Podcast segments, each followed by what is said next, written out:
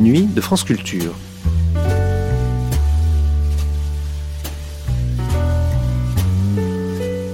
Les nuits de France Culture, une mémoire radiophonique. Pour présenter Georges-Henri Rivière, le fondateur du Musée des Arts et Traditions Populaires, Claude Lévi-Strauss dit à son propos La France est un terrain ethnologique comme un autre, et c'est grâce à Georges-Henri Rivière que nous avons pleinement compris toutes les richesses ethnologiques qu'elle recelait encore. Dans le texte de présentation de l'exposition que le MUSEM lui consacrait à l'hiver 2018, on pouvait également lire que l'inventeur du musée moderne, c'était lui.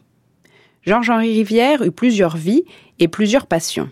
En 1976, invité d'une après-midi de France Culture, il en évoquait quelques-unes en vrac, dans un autoportrait radiophonique proposé par Michel Gonzalez et André Mathieu. La musique d'abord, et l'apprentissage de l'orgue dans sa jeunesse, sa participation au sein du musée du Trocadéro à la préparation des grandes missions ethnographiques des années 30, sa fréquentation des folies bergères et son amitié avec des artistes pendant l'entre-deux-guerres, parmi lesquels Cocteau et quelques-uns de leurs mécènes alors très influents. Tout cela formait une sorte de salade, disait-il pour conclure, un peu du genre de celle que Darius Milhaud et Éric Satie présentaient aux soirées de Paris lorsqu'il en était le spectateur. Une salade savoureuse, diffusée pour la première fois sur France Culture le 14 juin 1976 et qui s'ouvrait par un morceau signé Duke Ellington. Body and Soul.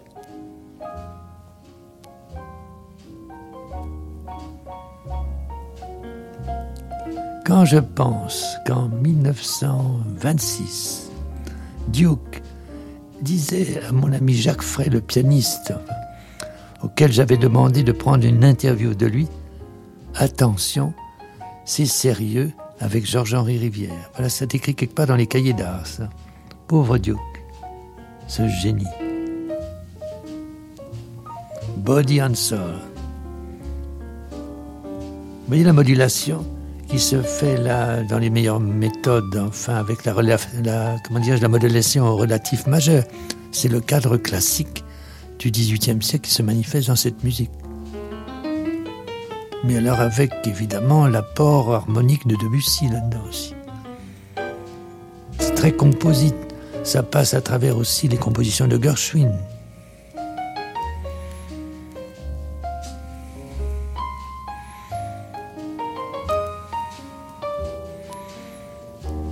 Vous voyez, c'est un côté impressionniste comme euh, enrichissement harmonique, puis en même temps la vieille cadence des 32 mesures. Si on les comptait sur ses pouces, on les trouverait.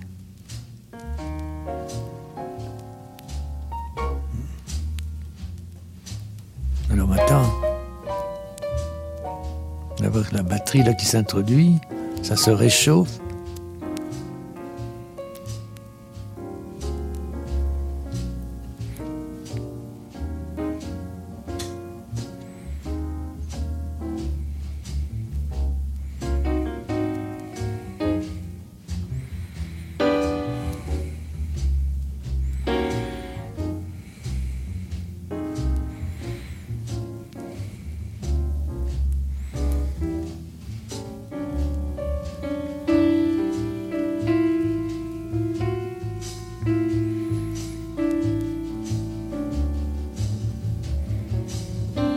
Très curieux comme ça de voir les innovations des grands compositeurs, n'est-ce pas, qui descendent dans la profondeur populaire, n'est-ce pas, et qui ensuite donnent de nouvelles créations.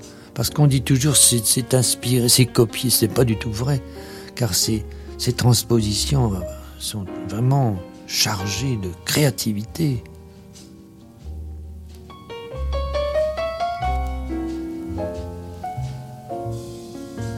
C'est le même phénomène qui s'est produit avec les arts populaires, l'explosion des arts populaires au XVIIIe siècle dans la campagne française.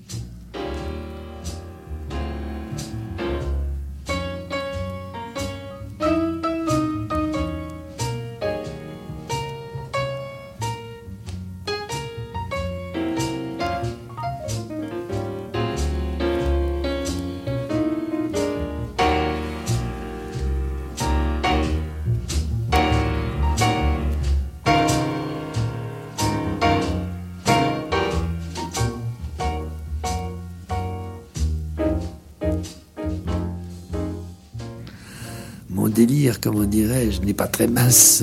enfin, dans certaines parties de ma vie, il est évident que j'ai fait des folies. Ça, c'est évident. Enfin, d'abord les folies bergères, n'est-ce pas, c'en est une. Mais aussi, il y a eu bien des, enfin, des circonstances où je me suis conduit de manière étrange, n'est-ce pas, où j'ai imaginé, enfin, des sortes de spectacles muséologiques, enfin, qui n'étaient pas toujours du goût des, des professeurs du muséum, lorsque j'ai eu, par exemple, présenté la nouvelle salle d'Océanie avec un gala des paréos océaniens, que des femmes très dévêtues, enfin, étaient chargées de, enfin, d'interpréter les costumes également dévêtus des océaniennes, pour le, scandale et le plaisir secret des professeurs du muséum qui se rinçaient l'œil pendant ce temps-là, Ça, c'est une folie d'avoir fait des choses comme ça dans un musée, évidemment. Ou d'avoir demandé à Darius Milhaud et à Desnos pour l'ouverture du musée de l'homme de composer une cantate qui devait durer dix minutes car ça devait être de la musique de circonstance et qu'il en reste cette cantate pour l'ouverture du musée de l'homme qui est une très belle musique que je voudrais bien entendre un jour ou l'autre quand même, n'est-ce pas? Eh bien, vous savez, qu'est-ce qui est arrivé à ce moment-là? Je ne parle pas de la carrière musicale, on peut y revenir, n'est-ce pas? Mais de la, dans le monde des musées, c'est là que se manifeste, je ne voudrais pas faire penser à ce grand mono qui vient de disparaître, mais on dirait qu'il y a une sorte de hasard dans toute ma vie. Peut-être que dans la, la musique était peut-être, je ne sais quoi, dans ma combinaison génétique, mais tout le reste, j'ai été le monsieur qui dit oui comme dans cet opéra, je crois, de Kortweil, n'est-ce pas, qui est le Yazager, j'ai dit oui. On m'a dit, eh bien, pourquoi est-ce que vous ne feriez pas l'école du Louvre? Georges Sand m'a dit ben, j'ai dit oui, je vais faire l'école du Louvre. Ensuite, on m'a dit, vous devriez entrer au musée Guimet. Vous y feriez une belle carrière. Oh, je dis, je ne sais pas. Mais à ce moment-là, je me suis occupé d'une sorte d'exposition précolombienne que j'ai réalisée au, au musée des arts décoratifs. Je crois que c'était en 1928. Et à ce moment-là, un certain professeur Rivet, dont j'ignorais absolument l'existence et qui était pourtant un grand américaniste dès ce moment-là, m'a fait dire par des tiers, je crois que c'était par le vicomte de Noailles, d'ailleurs par Charles de Noailles, l'époux de la célèbre Marie-Laure, il m'a fait que j'aille le voir. J'ai vu cette exposition, mais qu'est-ce que c'est que ça? Vous êtes docteur et sciences? Je non, je suis un simple bachelier. Cette exposition est intéressante. Moi, j'organise le musée d'ethnographie du Trocadéro, qui était, enfin, qui le, qui était euh, devenu par la suite le musée d'homme, eh bien, moi, je vous engage là-dedans. Qu'est-ce que c'est que ça? Qu'est-ce que cette histoire Non, non, je vous engage. Vous, aurez un poste qu'on réserve habituellement à un docteur et sciences, mais enfin, je ne sais pas, ce que vous avez fait m'intéresse. J'ai besoin de quelqu'un pour absolument changer le sens de ce vieux musée du Trocadéro. Si vous voulez bien, je l'accepte.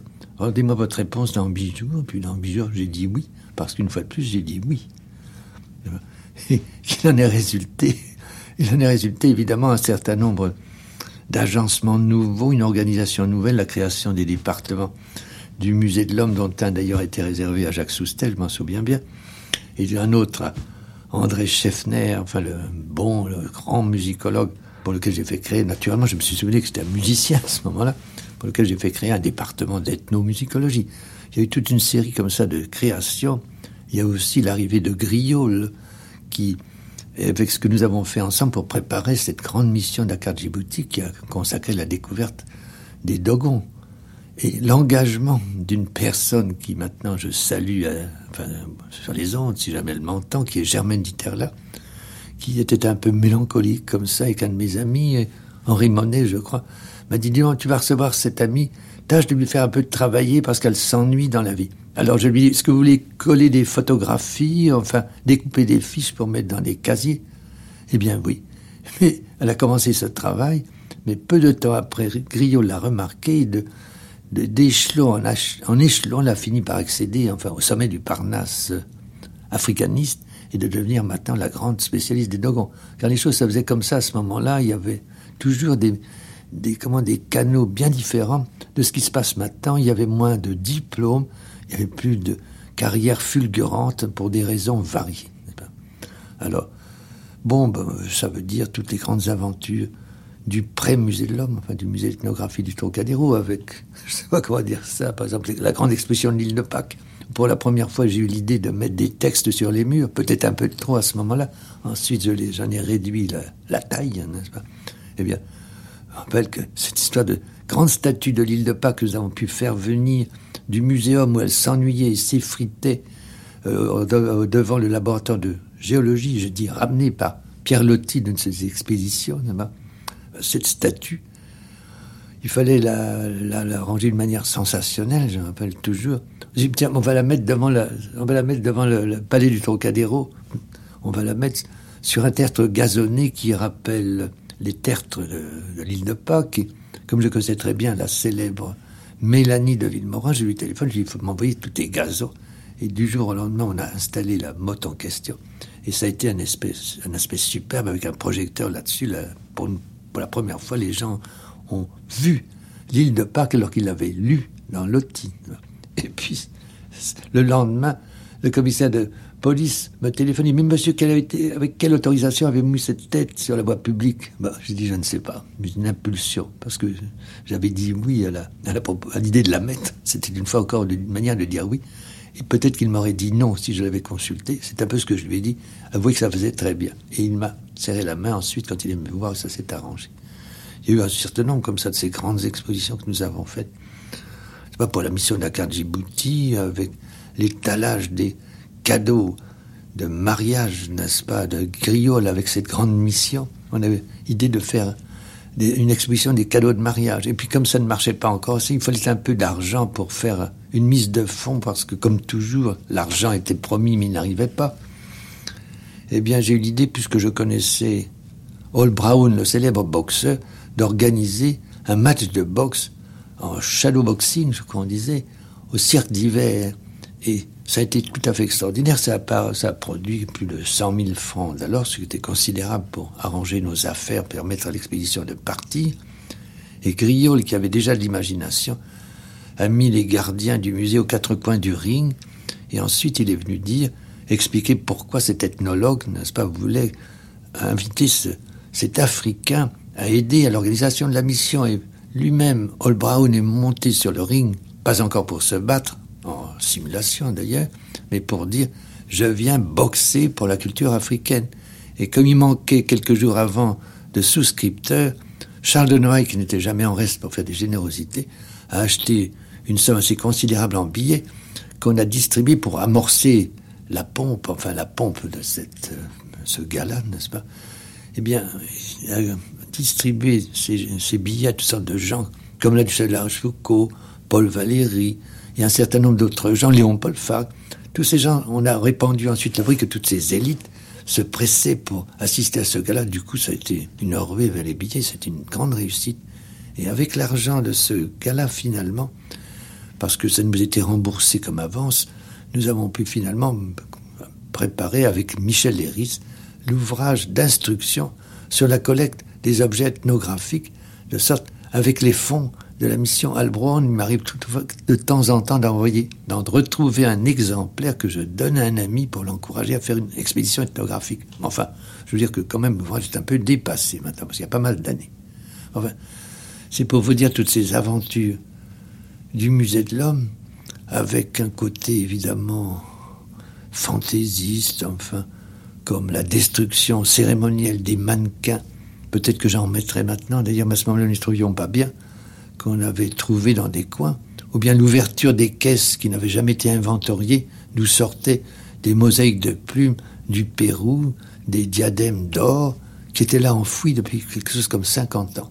Ça a été, ça c'est le côté fantaisie, je dirais presque surréaliste de ces épisodes du musée de l'homme, mais par la suite, quand même, on en a vu le sérieux, puisque c'est là qu'aux côtés de Rivet et de savants comme Soustel ou comme Scheffner ou comme Léris, poète et savant, ben, nous avons pu quand même relancer l'ethnologie française qui s'était enlisée depuis un certain nombre d'années. Donc cet épisode du monsieur à qui j'ai dit oui, auquel Georges-Henri Rivière a dit oui, ben, ça a donné une certaine plante, enfin qui a donné ses fleurs et ses fruits.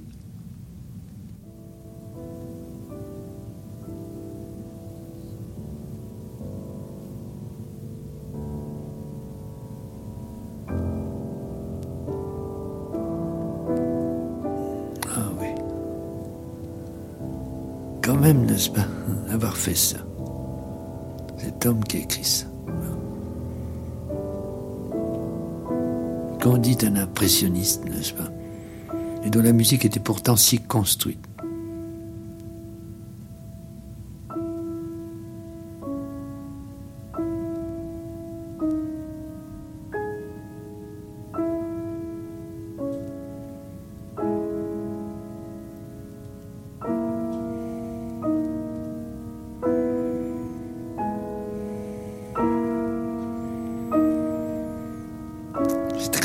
Grégorien, c'est du grégorien polyphonique. Vous entendez ces cadences-là?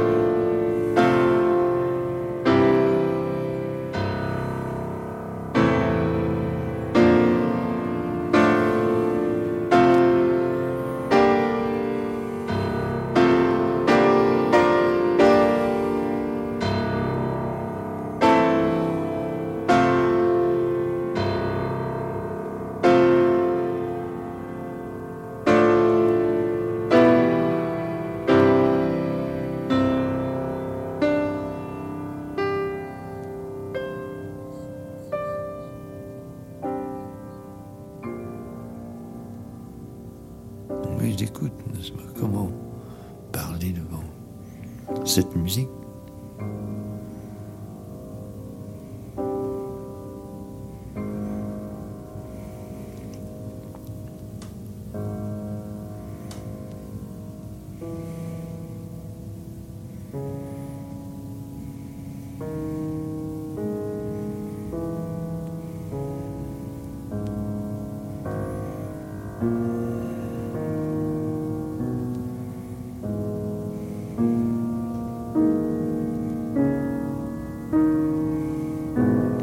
J'étais à la première de Péléas et ses souvenirs parlent du scandale qu'a fait cette musique à ce moment-là, dans la salle où on la jouait.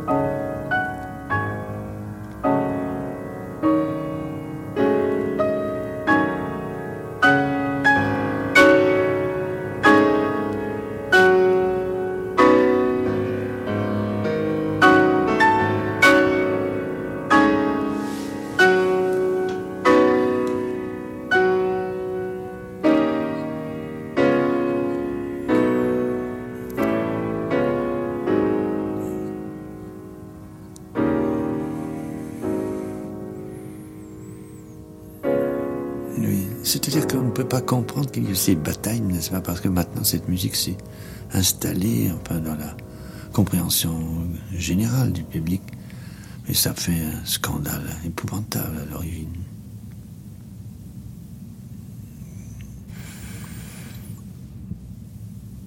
Il y a quelque chose pour quoi j'ai dit non à la destinée, c'est de me faire un musicien. Comme j'aurais tant voulu l'être, n'est-ce pas? Car Je me rappelle les temps lointains où j'ai travaillé l'orgue dans la synagogue de la rue Notre-Dame des Victoires avec un maître de chapelle de cette synagogue, enfin, je sais pas comment on dit, enfin, du temple, qui était monsieur Franck, je crois, et qui m'a enseigné les premiers rudiments de l'orgue, le pédalier, enfin, tout ce qu'on devait apprendre. Et puis ensuite, un beau jour, ma grand-mère m'a dit, absolument actionné par mon oncle à distance, puisque ne se voyait jamais d'ailleurs, me dit, il faut que que tu m'attends, tu fasses des études plus sérieuses. Alors je me suis mis à travailler donc avec Eugène Gigou, qui était le, fameux organisme de Saint-Augustin et professeur de la classe d'or du conservatoire. Alors, il n'y a pas longtemps, en ce qui concerne une promotion dont je m'occupe en ce moment du musée instrumental du conservatoire, j'ai revu le couloir au bout duquel était l'orgue devant lequel je me mettais, n'est-ce pas, pour étudier, pour entendre les étudiants, car moi je n'étais qu'un auditeur, travailler l'orgue. Mais ça ne suffisait pas. Un beau jour, ma grand-mère me dit, il faut prendre des leçons avec Gigou. Alors j'ai pris des leçons de Gigou sur son orgue de la rue, de l'avenue je crois près de la place, euh, pas très loin de Saint-Augustin d'ailleurs. Non, avenue de Villiers. Et là, je me rappelle qu'un jour, j'étais en train de pédaler sur l'orgue et qu'il me dit Attention, arrêtez-vous. Voilà euh, un ami qui arrive. C'était Saint-Saëns que j'ai vu avec sa vieille barbe, enfin, Tout ça, c'est des souvenirs. Toujours est-il que j'ai été mobilisé, ça a interrompu mes études de musique euh, classique, et que quand je suis revenu dans les années je crois, fin 18, début 19, eh bien, à ce moment-là, ce n'est plus la musique classique qui m'a entraîné. Je me suis tout d'un coup trouvé pris dans un courant assez extraordinaire qui m'a mené très rapidement au bœuf sur le toit. J'ai rencontré l'autre jour à une séance, j'ai rencontré ce cher Jean Vienner et nous avons tous les deux évoqué ces moments du bœuf sur le toit quand il y avait là sur le piano double de Pleyel, enfin quand il y avait Jean Viennet et Clément Doucet qui jouaient ensemble, enfin l'un dans un style plus wagnérien, l'autre dans un style plus américain, mais ça faisait un très beau mélange. Alors quand il y en avait un qui était absent pour une raison ou une autre, bah, c'est moi qui prenais le piano, de sorte que je suis devenu un peu comme ça, assez souvent d'ailleurs, pianiste au bœuf sur le toit, et que je n'avais pas d'ardoise parce qu'il y avait ce cher Moïse qui me disait oh, Georges-Henri, toi tu peux pas. Alors je prenais toujours mes consommations sur le bar je ne payais jamais. Qu'est-ce que vous voulez? Là, je ne sais pas si j'ai dit oui ou non, mais j'ai quand même bu les consommations. Bon, nombre modéré d'ailleurs. Et alors, ça a été un moment extraordinaire. C'était le moment de la grande société culturelle, n'est-ce pas? Dont je me souviendrai toujours car cette société est morte. Elle est née dans les années d'après-guerre et elle, s'est éteinte lorsque la crise américaine qui s'est entraînée au reste du monde, n'est-ce pas, qui s'est répandue dans le reste du monde, a mis fin à une forme de mécénat. Quand les gens qui donnaient tout le temps, avec une libéralité extraordinaire, les chèques à Buñuel pour faire le chien andalou, à Georges Auric pour écrire ses ballets des fâcheux et autre chose, à Poulenc aussi, etc., ou euh, pour acheter les manuscrits d'Éluard ou d'Aragon ou, d'autres écrivains. Il y avait toujours un flot de chèques comme ça qui était donné généreusement sans tellement d'exigences ensuite en retour, n'est-ce pas Ce n'était pas les, la livrée des musiciens du XVIIIe siècle, les gens qui allaient là, enfin, allaient là en amis. Il y avait des, toutes sortes de séances extraordinaires. Je me rappelle d'ailleurs la première du chien andalou. Car là, j'avais été le conseiller de ce film aux côtés de Jean Cocteau.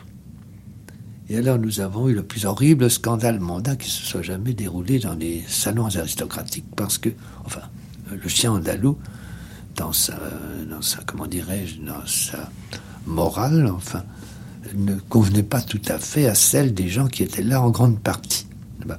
Et alors ça fait un horrible scandale et mon ami Charles de Noailles ne m'en voudra pas de rappeler que pour cette raison, il a été exclu du Jockey Club pendant deux ans. Bah. Marie-Laure, elle, s'était plus vite résignée parce que Marie-Laure, qui était une personne extraordinaire, n'est-ce pas? Elle, bon, s'occupait de tout ça, elle considérait que c'était pas très grave, n'est-ce pas? En sa qualité de descendante lointaine, d'ailleurs, du marquis de Sade, n'est-ce pas? De descendante directe. Le manuscrit est toujours dans la famille, d'ailleurs, le manuscrit des œuvres de Sade est toujours dans la famille. Alors, ça a fait une période tout à fait extraordinaire, ça, avec les balles des Étienne de Beaumont, Avec des entrées comparables à celles des entrées des rois de France, enfin à Rouen au XVIe siècle, pas? Où les musiciens préparaient la musique des entrées, bébé, qui n'était pas Brigitte Bardot, croyez-le bien, mais qui était Christian Bérard, qu'on appelait aussi bébé, faisait les costumes, n'est-ce pas? Dessiner les costumes, et ici il y avait un petit peu de décor aussi comme fond, enfin du défilé des, groupes, enfin mondano-culturels qui défilaient dans ces ballets. Alors, ça donnait lieu à une sorte d'aventure. Il y a eu la célèbre aventure. Je peux raconter ça maintenant, oui? Bon. Il y a eu la célèbre aventure du Picasso. Un soir, à Noailles-Saint-Bernard, à Hier, où les Charles avaient fait construire une superbe demeure, d'ailleurs, par l'architecte Malestévins, Robert Malestévins, mon vieux camarade, d'ailleurs. Eh bien, cette maison, qui d'ailleurs avait toutes sortes d'attraits, comme par exemple une statue de Lipschitz dont on pouvait commander d'un salon de la maison la rotation, enfin sur un fond de bélière, c'est tout à fait une chose extraordinaire. Mais aussi un soir, je me rappelle comme ça, j'étais là avec Georges Auric, Jean Cocteau, Bérard, et on nous annonce qu'elle est arrivée Bibi. Mais Bibi, c'était pas bébé, hein, faut pas confondre. C'était Berenson, le célèbre, enfin, comment dirais-je, expert en matière de peinture italienne, enfin, dont tous les livres sont remplis. Vous n'avez qu'à lire le livre de Gimpel, d'ailleurs, vous trouvez tout, ça en détail. Mais alors, tout d'un coup, dix, minutes, peut enfin, peut-être un peu plus, une vingtaine de minutes avant qu'arrive Bibi, qui était amené par une célèbre écrivain américain chez qui il habitait, alors, Cocteau dit Tiens, moi je vais faire un Picasso. On va voir ce que va dire Bernard Berenson. Alors il prend une toile qui était dans un atelier euh, de, la, cette admirable maison, si bien organisée, puisqu'il y avait même un salon de coiffure, enfin pour les invités, et une piscine toujours tiède, n'est-ce pas? Eh bien, il prend une toile vierge, il prend un bâton de rouge, sans doute de Marie-Laure, un, fusain qui traînait dans un coin, puis il se met à faire un tableau à toute allure mais vraiment une allure folle, n'est-ce pas?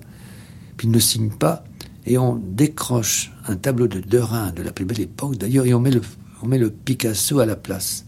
Et puis on voit ensuite arriver Bernard Berenson avec son gros œil globuleux, enfin, qui se met. Alors on attire un peu la conversation, enfin, pas à dire, oh ben voilà, un tableau, un Picasso. Alors on dit, ah mais oui, enfin, conversation d'experts sur le Picasso. Et puis ensuite, Marie-Laure un peu furieuse, Charles un peu rougissant, euh, Georges Auric pouffant de rire, obligé de s'en aller, Cocteau toujours imperturbable et bébé, enfin faisant des commentaires aussi. Tout ça se finit dans une sorte de confusion et on ne parle plus du Picasso après lui avoir donné la vedette pendant un certain temps. Et puis, qu'est-ce qui arrive Bien des années après, je rencontre Cocteau au restaurant là, des Augustins, le restaurant de Picasso là-bas. Et alors, il me dit, oh Jean-Henri, tu ne sais pas ce qui est arrivé avec ce tableau, c'est extraordinaire. L'année d'après, je retourne, euh, comment dirais-je, Éluard était là, il va dans la réserve de tableaux, il dit, mais comment, mais vous avez un Picasso là, mais c'est tout à fait intéressant. On n'a pas osé dire ce qui s'était passé, n'est-ce pas? Et finalement, Cocteau, ne pouvant pas s'empêcher d'en parler, est allé dire à Picasso qu'il lui avait fabriqué un Picasso. Et Picasso a répondu finalement, eh bien Jean, si tu me l'avais dit, je l'aurais signé je puis dire que le tableau existe toujours. Je ne sais pas ce qu'il en adviendra des historiens de Picasso et ce que dira Canveller, de mon vieil ami Heini, de ce tableau. Mais enfin, il est toujours là. Il sera un problème peut-être pour les historiens de l'avenir, les historiens d'art de l'avenir. Mais enfin, voilà comment les choses se passaient dans ce monde. Dans ce monde, je dois dire, dont je conserve un très grand souvenir, parce que les gens étaient très généreux, on, avait une grande liberté de création, il n'y avait pas cet ennui, enfin, du mécénat officiel. C'était tout à fait différent. Et je dois dire aussi que ça s'est effondré, comme je le disais tout à l'heure, au moment où les surplus, enfin, euh, surplus financiers n'ont plus été disponibles et qu'il a fallu mettre fin à ce mécénat vers les années, je crois, 1931.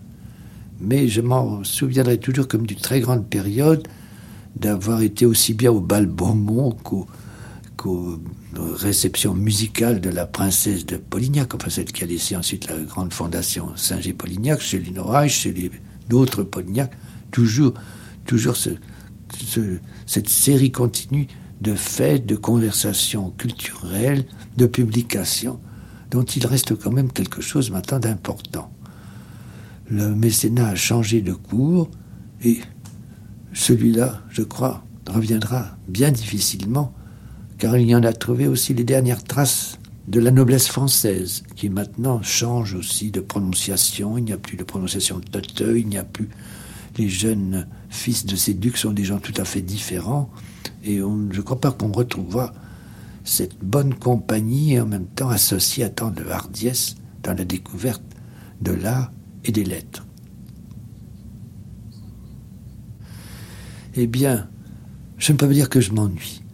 Je m'ennuie simplement peut-être d'être vieux et de ne pas pouvoir dire non, euh, de dire oui à toutes sortes de choses qui m'arriveraient encore dans la vie. C'est ça qui est peut-être un peu évidemment gênant, euh, se disant à 79 ans, n'est-ce pas euh, Comme disait dans un des poèmes qu'il m'a adressé parfois dans la vie Lévi-Strauss, pour que mon sexe âgé naire, n'est-ce pas? Eh bien, Maintenant, c'est plus les sexes agénaires, c'est les septuagénaires, n'est-ce pas? Et je m'avance vers l'octogénaire. Si, pourtant, si pourtant que ça vient bien arrivé. Alors, qu'est-ce que c'est? Est-ce que c'est de l'ennui? Je ne crois pas. Comment dirais-je? L'époque comme chargée des plus incroyables contradictions qu'on puisse imaginer, n'est-ce pas? Où tout arrive en même temps. Enfin, je dois dire que comment Je me sens une sorte d'attitude, n'est-ce pas?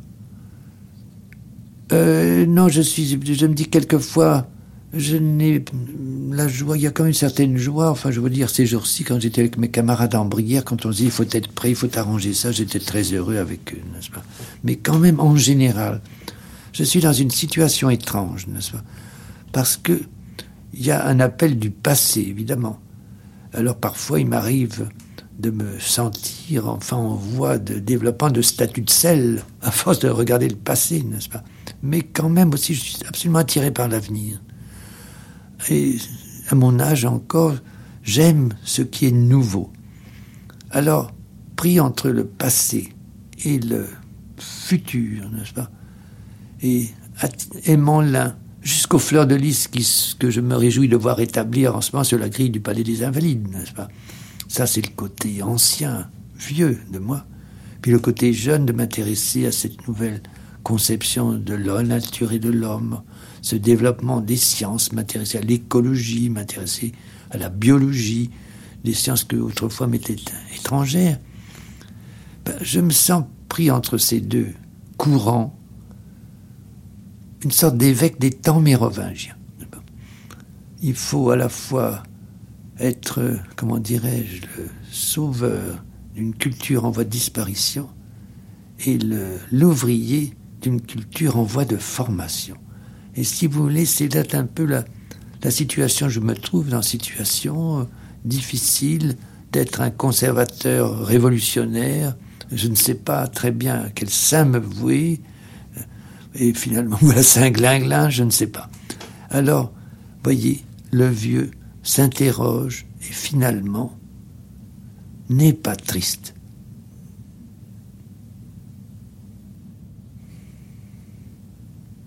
Alors vous voulez ensemble que je, que je fasse une allusion aux chansons d'autrefois, que je vous dise que tout ça ne vaut pas l'humour, n'est-ce pas? Ben, Je ne sais pas, n'est-ce pas? Alors, que voulez-vous?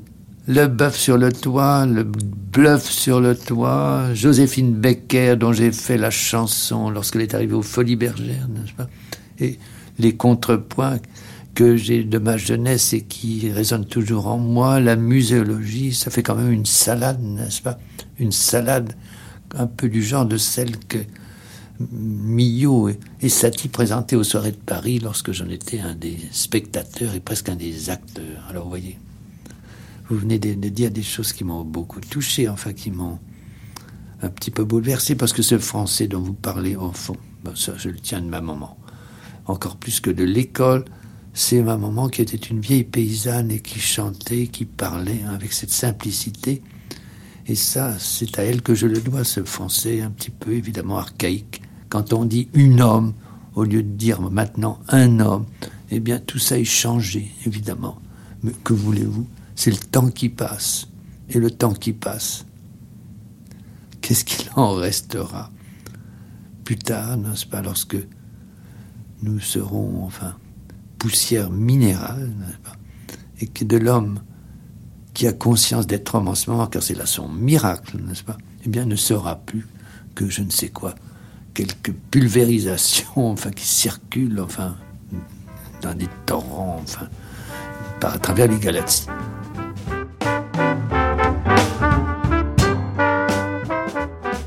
C'était l'invité du lundi, Georges-Henri Rivière, autoportrait radiophonique, une émission diffusée pour la première fois sur France Culture le 14 juin 1976. Vous pouvez la réécouter ou la télécharger en ligne sur le site franceculture.fr à la page des nuits.